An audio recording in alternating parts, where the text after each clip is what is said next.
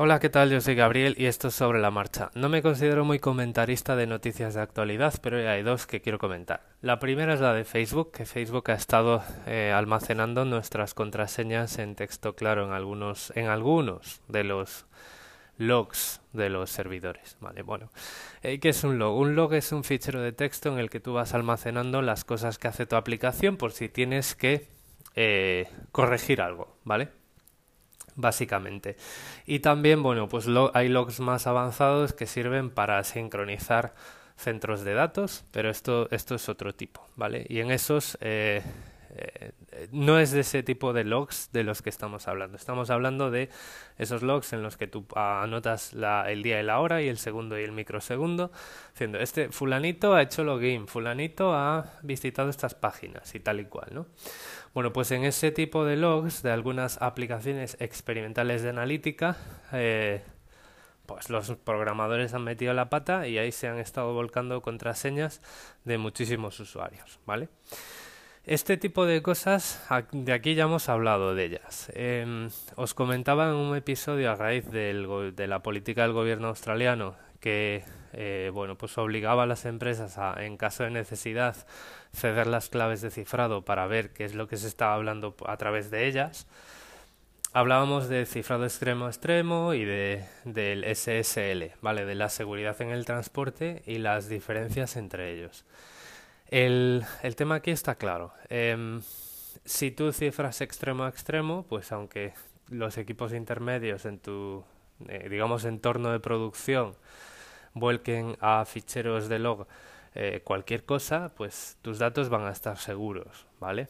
El problema, claro, diréis, bueno, pero Facebook sí lo que quería hacer era hacer analítica, no podía haber aplicado eh, cifrado extremo a extremo. Tenéis razón, pero lo que sí había podido hacer era cifrar extremo a extremo ciertos datos, como la password, en el navegador, ¿vale? En el navegador, amigos, también se puede cifrar, ¿vale? Independientemente de que haya SSL, tú puedes aplicar un algoritmo de intercambio de claves de cifrado entre el servidor y el navegador, claves diferentes para cada uso y diferentes para cada usuario, y enviar ciertos datos sensibles cifrados, aunque y por encima del cifrado de transporte o SSL. Y esto no es difícil de hacer, ¿vale? Y os lo digo por experiencia. Lo voy a dejar aquí, no os voy a dar más datos porque no os puedo dar datos de lo que se hace o lo que se deja de hacer en el trabajo en algunos aspectos, pero sí que os puedo decir que programar un eh, esquema de intercambio de claves entre el servidor de login y el navegador y cifrar la password en el navegador es fácil, es fácil.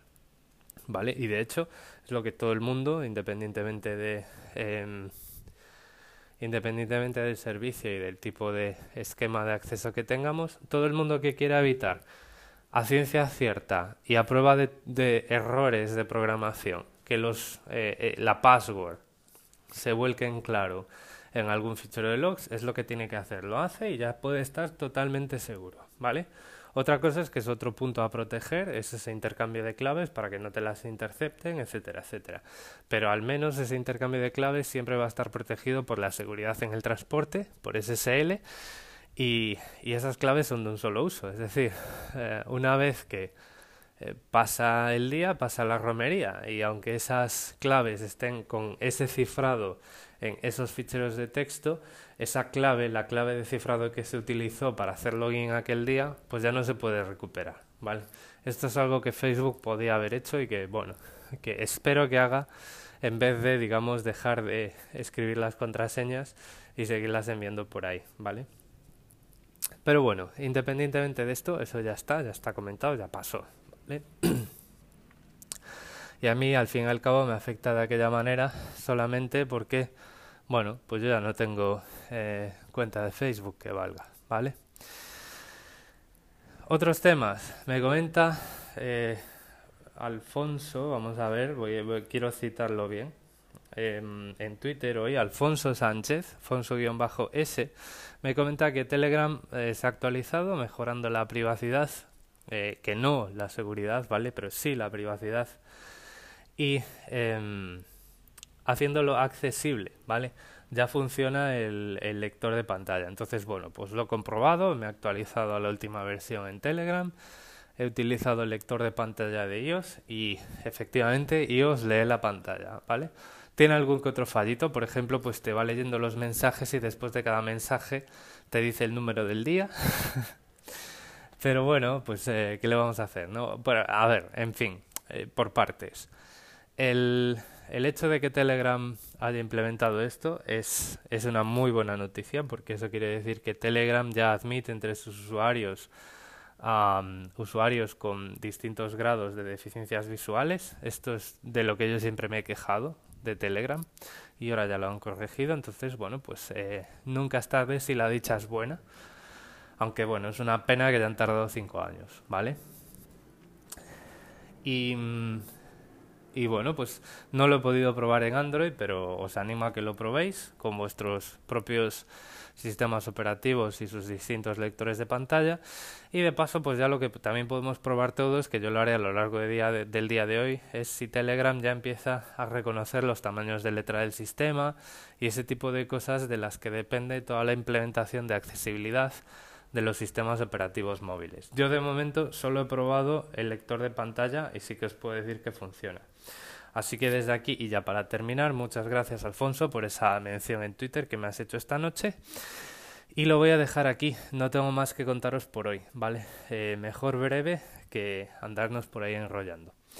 Ya sabéis que tenéis en las notas del episodio los métodos de contacto, podéis hacerme menciones en Twitter como ha hecho Alfonso, podéis escribirme a Telegram en arroba gvisoc, G de Gabriel, viso con V como mi primer apellido y C de Cáceres eh, que es la inicial de mi segundo apellido, ¿vale? Y es el mismo seudónimo que tengo en Twitter, así que cualquiera de los dos. Por favor, no me enviéis mensajes de audio en Telegram porque ya sabéis si escucháis sobre la marcha que no me gustan nada, pero es que además, aunque quisiera traspasar los mensajes de Telegram a Anchor, eh, como esa integración no está desarrollada en el móvil, pues no lo voy a poder hacer.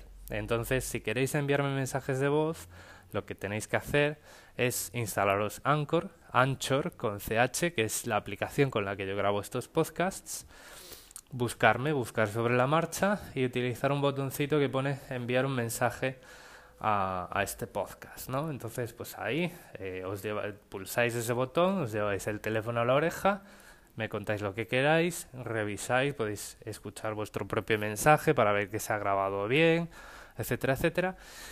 Y yo pues eh, depende del mensaje y si vosotros me decís que no lo publique, pues hablamos a través de Telegram, nos vamos contestando y tal. Y si no me decís nada, pues yo lo publicaré los viernes en esos viernes de comentarios que hago, intento hacer todas las semanas. Así que, pues ya sin más, eh, recordad, medios de contacto en las notas del episodio y nos vamos escuchando esta semana. Un saludo.